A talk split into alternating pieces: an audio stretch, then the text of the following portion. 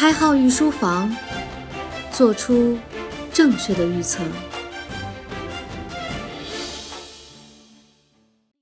御书房的听官们，大家好，欢迎收听由荔枝独播的《开号御书房思考快与慢》第三季，我是开号。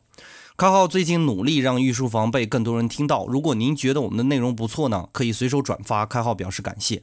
之前在第一季的思考快与慢中，我们跟大家讲到过一个关于涟漪效应的例子。当时我们解说了梅子与粪便两个词语。那次实验旨在给大家测试出大脑系统工作的原理。侧面的反映出另外一个问题：不好的词语比好的词语更容易让人产生反应。其实并没有真正的威胁的存在，但是提到不好的字眼，更容易激发出人们对系统一的警惕。在生活中呢，我们很容易忽视正面积极的事件，相比之下呢，负面效应和糟糕的事件影响力更大。就比如最近炒得沸沸扬扬的马蓉事件，每天都吸引了很大一批人的眼球哈。据统计，马蓉事件为新浪微博带来了一点三亿的收益量，而与此同时，里约奥运夺金的事情关注率就与其远不可比了。今天我们从经济学和心理学的角度来分析一下这件事情。在心理学上有个名词叫做心理边际效应，即相同的商品所带来的心理满足感是递减的，为了达到对应的满足感，成本上是递增的。情感能够维系长期的健康的关系有很多，不仅依赖于寻求的幸福，而更在于避免负面事件情况的出现。还有一点就是，感情需要维系感情方提供的期望的回报。我们经常在情感中研究什么门当户对啊，相对于物质上的门当户对呢，精神上的门当户对更是高度匹配的爱情的必要的条件。所谓的高度匹配，就是你提供的商品的成本足够低，但是却给对方带来了很大程度的心理收益。比如，对于读书人来说，说几句哲学的名言并不是特别费力的事情。但是，相比于从来不看哲学的人，这种情况的发生率就很罕见。比如，突然有个姑娘跟我讨论哲学问题，这种期待感是要攀升的。虽然对方并没有实际意义上付出太多。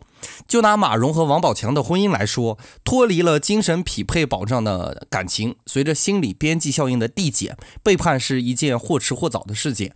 恋人第一次约会的时候，第一次送对方礼物的时候，带给对方的愉悦度总是最大的。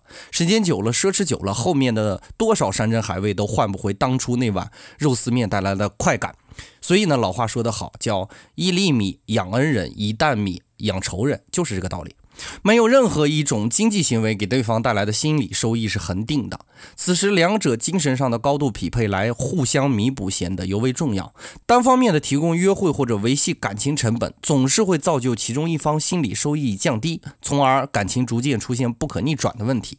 当感情中出现了负面效应，形成一种不好的模式之后呢，这种模式是很难消除的哈。这就是我们所说的一件事就能够毁掉建立了数多年的感情的原因。可怕的不是这件负面小事的发生，而是这件小事会成为无形中的一个参考点。交际行为中的参考点是尤为重要的。之前我们也说过哈，财富带来的愉悦程度跟当下的状态是无关的，很大一部分依赖于以前的参考点。也就是说，其愉悦程度取决于以前财富的多少，不局限于物质，情感也是如此哈。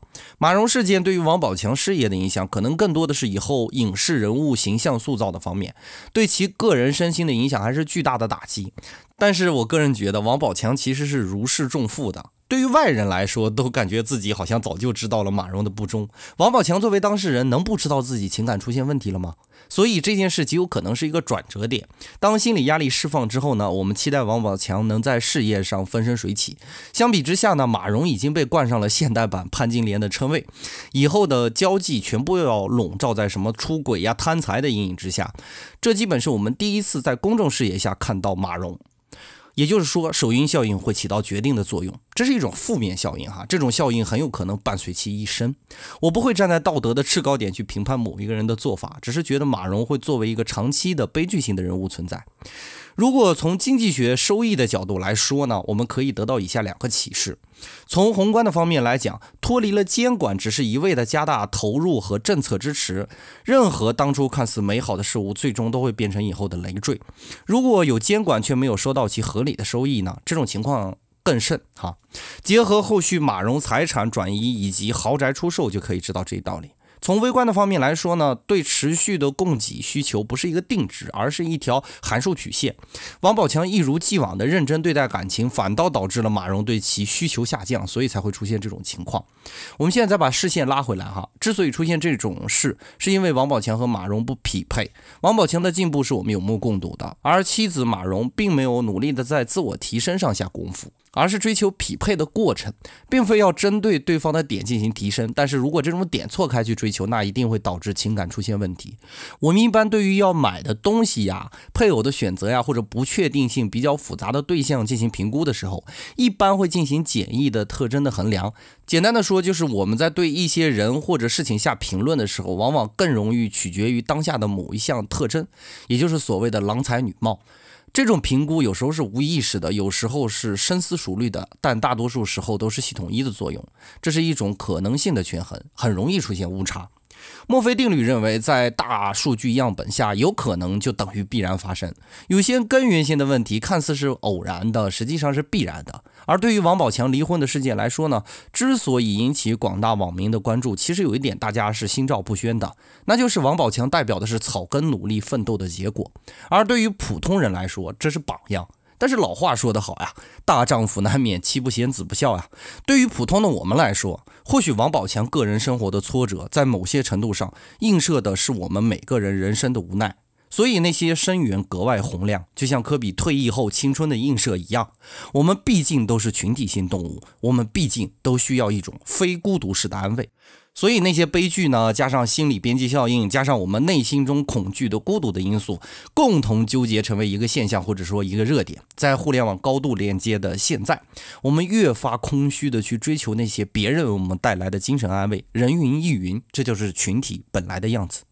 让我想起了《唧唧复唧唧》里的一句话：“世间的一切俗气，终究因为不够勇敢。”实际上不是我们面对问题不够勇敢。而是我们害怕面对自己一个和群体不一样的自己。本节内容就播讲到这里。如果您觉得我们内容不错，可以留言点赞以及转发。当然，如果开号说的太快了，您可以关注微信公众号“开号御书房”查看文字版。当然，你也可以把“开号御书房”公众号当做一本开号文字的合集收藏起来，那里有我所有的文字内容。感谢您宝贵的时间，我们下节再见。开号御书房。做出正确的预测。